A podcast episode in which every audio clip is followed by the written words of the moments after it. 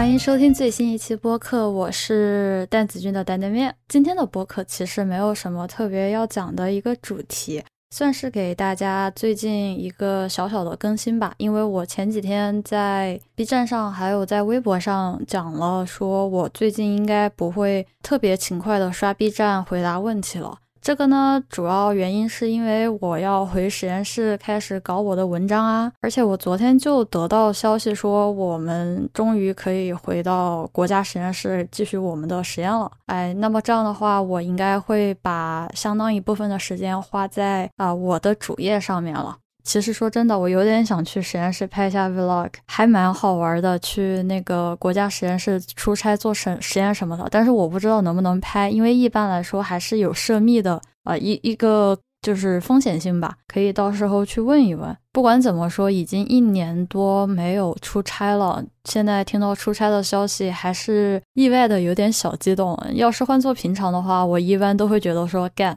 又要出差，这是我在 COVID 之前的反应。就现在在家里面，已经感觉都要发霉了。哎，现在终于有机会可以出去浪一浪，感觉还是不错的。啊，其实今天这个播客主要是想跟大家更新一下我最近的进展，因为我现在是处于一个比较关键的过渡期，可能大家还是能感觉得出来，我已经是一个高年级的博士生了。那么。啊，在准备毕业之后，我是找工作呢，还是博后呢，还是是说我直接延毕呢？就或者是退学，对吧？就选项非常非常的多。那么我具体选哪个呢？嗯，相信如果说你也是经历过这个时间段的人，就比较能够感受得到我这段时间内心其实是很崩溃的啊，因为有各种各样的不确定的信息，然后啊，还有一些让人非常焦虑的结果。对我来说，我现在的阶段是已经度过了最难的时期，但是不能完全松懈。可能再过几个月的话，事情就会更明朗一些了。但是这个就联系到了我未来对这个播客的打算，因为这个播客我肯定会继续去做，只是说我在最近找工作的经历里面，我发现了有一个很重要的话题可以去聊，但是目前来说没有多少人在网络上去讨论过的，那就是身为一个生化环材的学生该如何去找工作。作为一个学化学的学生，在啊美国这里。啊，我相当于是一个国际学生，那应该选择说是继续去找工作呢，啊，还是说去找博后？就这样的一些呃职业发展方面，我觉得信息其实是比较少的。我所以，我打算在我忙完了我现在手头要忙完的事之后，播客应该会有一个小的系列来特地分享我现在这个时间所做的一些跟工作相关的一些努力，比如说是选择找工作呢。还是找博后，是在工业界呢，还是是继续去？那么博后的话是去找一般就是说普通学校的课题组呢，还是是说去美国的国家实验室啊？其实这中间差别还是很大的，以及就是如何去找到工作，这个就是一个非常难的呃话题。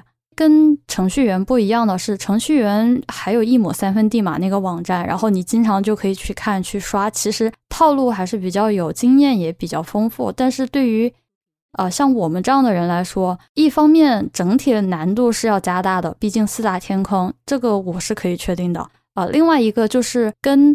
规模化、程序化、流程化的，就是 CS 的那些人找工作不太一样的是，在化学这一块领域，你要去找工作，或者是去找博后的话，没有那么程序化的流程让你。去模仿，呃，主要一个很大的原因是因为签证的问题。就像我的话，作为一个国际学生，如果说我要想继续在美国工作的话，签证是一个非常非常难的问题。而且就我现在主要在的这个领域里面，愿意给你签证，相当于是赞助你这个签证，就 sponsorship 这个东西的话，没有多少家公司愿意给的。所以竞争非常的激烈，然后再加上本身 opening 就是本身开放的职位很少，没有一个固定的招工的呃时间。这个运气或者说客观条件的影响因素非常大，以至于我感觉很少会听到有人具体讲说他们是怎么找到工作的，以及中间有什么东西是可以值得跟大家分享的。嗯，所以我觉得这会成为我接下来播客想要做的一个话题，就可以做很多期，因为有很多东西可以聊。我也想去找我的那些同学，他们已经找到工作，或者是他们决定去读博后的人，他们是怎么去找到工作的，以及他们是怎么去选择，或者说中间有什么样的教训，或者是学习到的东西值得让大家去借鉴的。只是说现在我应该是没有这个心情去聊这个东西，而且怎么说，就事情还没有尘埃落定，我也不太想去立那么高的一个 flag 啊。但我有一些比较直观的结论吧，那就是现在一呃，美国找工作还是很难，尤其是对。呃，生化环材这一块的人，可能除了做药物那一块会好一些，因为毕竟 COVID 这个期间。但一般来说，药的资历很高。然后第二个点是。在美国找到第一份工作是一件非常非常非常非常非常难的事情。我是那种极为极为幸运的人，但是我也找得非常的辛苦。呃，第三个点是，如果你也正在美国找工作的话，我的建议是你可能需要呃放宽一点视野，就是不要盯着自己现在正在做的这个呃技术，然后只按照这个技术来找工作。如果你是这样去做的话，很有可能你真的在美国待了几年，你也未必能够找到一个非常非常合适的。我自己的一个很大的体会就是，你需要把你现在在做的东西，去尽可能的往公司或者说往工业界那边去靠。但我的意思是说，是在简历还有在面试的这个阶段，你要你要往这个方面去做。这样的努力，而不是说你现在去改变你的课题，然后换一个做，不是这个意思啊。就这个具体的操作可以等到之后。第四个点的话，是我希望如果你周围有这样的人，就是有这样像我现在正在找工作很崩溃的人的话啊，我希望你们善待他，因为压力真的非常非常大，多给一点小 port 啊，就是多一点支持，不要。怎么说？就是有的人可能会想当然认为说，啊，你读了博士，然后你肯定会有工作，或者是该干嘛干嘛的。其实根本就不是这个样子的。我自己的感受是，如果没有我家里人和我男朋友的支持的话，我很难会走到今天。周围人的支持是非常重要的。如果说你是在 support，对吧？比如说你的男朋友、你的女朋友、你的兄弟姐妹，或者是你的好朋友，安安静静的去 support，就是说，你你不开心，我们就跟你一起不开心啊。你焦虑的话，咱们就聊点别的，就不要去跟他说，哎呀，你为什么不去读博后？你为什么没有找到工作？你为什么怎么怎么？不要去问那些，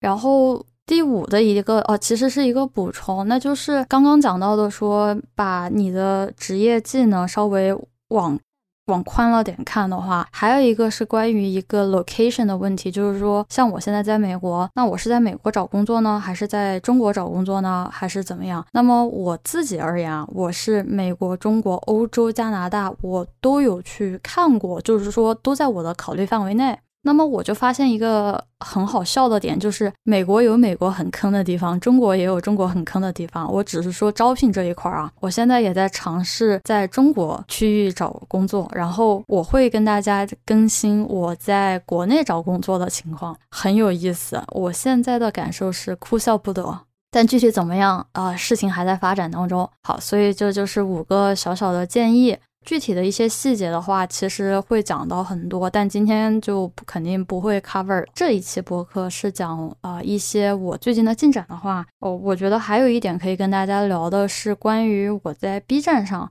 这大半年做了一些视频，然后专门只做这个很奇怪的这门技术的数据处理的视频。呃，我有获得什么呢？啊，首先是没有物质的，就是一分钱没有给我。啊，虽然那个 B 站上它有那个什么创作激励计划，我其实是可以开通的，但是我都没有开通。然后我也在 YouTube 上面传了我的视频，但是我都全部把那个广告全部 disable 掉了啊，因为这样的话我就不会有收入，是我 intentionally 这么去做的。既然没有经济上的这种支持的话，那有其他的激励吗？那肯定有的。其实我一开始对这一个频道或者说对我做的事情是已经有了一个很明确的期待和规划了。而到今天为止，几个月过去了，我认为现在的情况跟我当初的预判其实相差不大。大家可以看到，有很多现在网上主要还是以流量型的账号为主来说吧。我的一些行事作风是跟这些偏流量的账号是不太符合预期的，对吧？就我不会说去引流，说你必须得关注 A B C D，然后你才能够看这个视频。我没有，就是我希望的是让更多的人没有成本，就是不需要动脑子，或者说不需要费很大的劲，在各种各样的平台上都能看得到。为什么我会采取跟流量的账号不一样的做法呢？其实是因为我做这个视频有一个目的，目的之一吧，叫做人间观察，就是我想看看，如果说我不想走那些跟大部分人一样的路的话，我想知道这个东西到底行不行得通。就我就只想做一个很普通的一个小频道，然后做我的视频，我想把它做好，那就行了。大部分想做类似于比如说 UP 主或者是 YouTuber 这样的人，呃，很多人想的就是说要做大做强，要百大，要百万粉丝，对吧？One million subscribers，这个这个都挺好的，这个都挺好的，只是不适用于我的一些想法。毕竟这个视频的内容它就已经决定了，这就是一个很冷门的东西，你不可能说去破圈，这个不可能的。这个 为什么会想到有人拿这种技术去破圈呢？我简直是震惊了，我。在某种程度上来说，我是一个非常 conservative，就是说非常保守的一个人。在学术上面，尤其是这个是受我的导师影响，就我的导师在学术这一块非常的严谨。然后我也是因为他，所以我对科研里面的很多，不管是技术啊、观点啊，都是持一个比较保守的态度，并不是说我不接受新的东西，而是是说我不会第一时间去接纳一些没有经过证实，或者说啊没有经过思考的。一些东西，所以我也会顺其自然的认为说，如果我把流量的那一套带到一些比较硬核的技术上来说的话，其实是有害的，或者说对于观众来讲，他的学习质量会下降。而且我已经做好打算，说我这个视频是会做的越来越少，因为我都做好计划了。就我知道我还要再更哪些视频，就这个数量已经不多了。就像一个电视剧一样，它总会有一个结尾。当然我可以写到无穷无尽，但是就像美剧一样，很多美剧觉得卖得好，嗯，前面一二两季就挣了很多钱，然后三四季一直写一直烂，一直写一直烂。就我不想做这样的事情，它总会有一个完结的一天，我觉得挺好的。但与此同时，我。的重心可能是偏向写作上面，因为毕竟一个冷门的技术，我始终认为是需要去通过阅读和分析。视频的话，还是。太肤浅了。前几天跟别人聊天的时候，我就笑称说，就这些视频，这些我的博客，更像是一个学术遗产。就是我有把我这些东西很认真的称之为学术遗产，叫做 academic legacy。我不知道有多少人想过，说我在这读了五年、六年、七年的 PhD 阶段，我有没有想过留下什么？大部分人可能想到会留下文章吧。对吧？这个挺好理解的。你发了文章，大家 cite，对吧？大家引用你的文献，然后比如说在一些领域上面，你的一些研究会帮助后人做一些更好的铺垫等等。我也认为这个是学术遗产啊。由于一些很复杂的原因，再加上我自身的原因，就是我觉得相比于文章来说，就是刊物来说，我觉得我现在做的这些视频啊，还有文字什么的，这样的 academic legacy 会更加有意思一些吧。这只是对我而言啊，我我为什么会对文章没那么有兴趣呢？可能一定程度上是因为看了很多的文章，他们真的写的不怎么样，就叫做 academic garbage，我觉得不过分。我情愿他们不要写出这样的文章。我回过头来，我也觉得说，OK，就你这个文章能写出这个样子来，而且有些时候那种很烂的文章，它不一定是出于你的意愿。他有些时候是其他人裹挟着你说要发这样的文章，要怎么怎么样，然后你又不得不去做。我是觉得没什么意思啊。当然还有一个点是什么呢？就是我是否毕业不是由文章来决定的啊，这是一个很大的前提。所以，所以总的来讲，我对文章不是那么感兴趣。而我把 B 站的这些东西一定程度上是认作为我的学术遗产的一部分。然后，我也希望这一部分遗产是可以对更多的人有益的。对吧？你也要讲一个 impact，对吧？你 citation 的数量其实就是你 impact 的一部分的指标。我可能会没有 publication，但是我觉得这个视频应该它的影响力会远远高过于我的文章吧。这是我对我自己的一个期待。那么既然讲了我对这个 legacy 的想法之后呢，可以跟大家讲一下我到底得到了什么，主要是精神层面上的鼓励。往一个一个的讲的话，那就是有好多个人。应该是五个人以上，他们有发邮件或者是私信跟我说，他们已经把我的视频，或者是他们把我的视频已经写在了致谢里面，有 master 的，也有 PhD 的。这个说实话还是很有排面的，因为致谢这个东西，至少在我看来是一个非常重要的事情。可能你顶破天也就写一页多、两页一点，呃，你要在这么一个宝贵的地方写上一个人的名字。那说明这个人是对你很重要的啊，所以我很感激。好像我不知道，好像有人说他要把我的这个东西写到 publication 里面的 acknowledge 里面，啊 acknowledgement 里面。那我觉得还是很有排面的，就毕竟我可能发不了文章，但问题是你能帮我发文章也挺好的啊。所以相对而言的话，我也希望大家在生活当中啊，不管是在学术方面还是在在其他方面。如果你觉得别人帮助了你，一定要大声说谢谢，这个是对对方的一个莫大的鼓励。那么其次的话，就是我很少有去推广或者说打广告，说啊你们一定要一键三连，你们一定要呃帮我宣传怎么样的？没有啊，在这样的情况下，还是有不少人。帮我主动去安利给其他人，这个其实也是一个肯定，因为你不会无缘无故的说哦这个很好，那个很好，怎么怎么样的。如果说有人愿意帮我安利我的东西的话，那说明。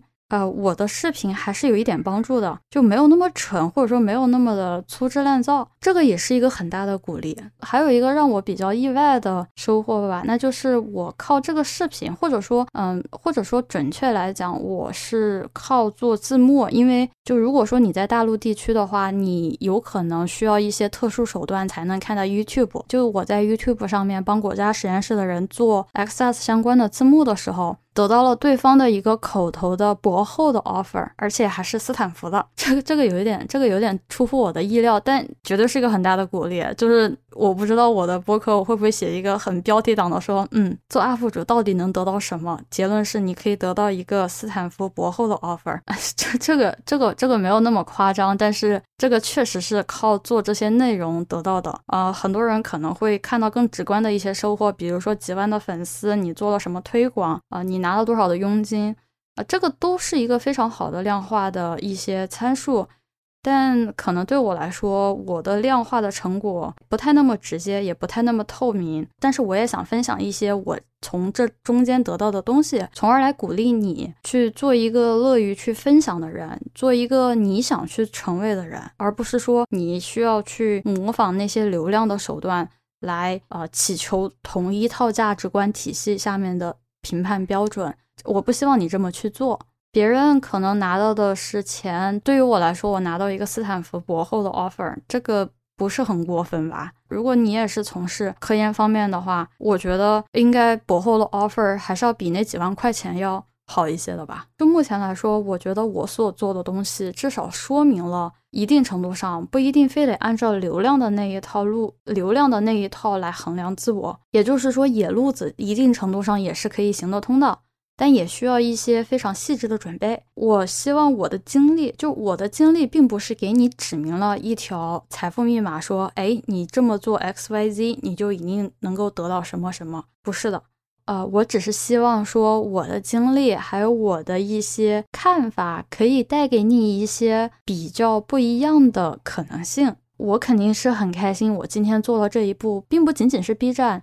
更多的是我整个人，我的自我，还有我的生活，我还是替我自己很开心。我也逐渐意识到，我做的很多东西是可以去实在的影响别人的，是可以带来改变的。觉得这个事情非常的重要，因为我也是这么被其他人所影响而成为一个更好的人。所以我的视频不会一直更新到无穷尽，呃，我希望可以在播客里面继续去分享，继续去啊讨论一些在枯燥的数据处理方面以外的那些啊无限的可能性。那那其实这就是啊我可能想要跟大家分享的一些了。那么感谢你的收听，我们下一期再见吧。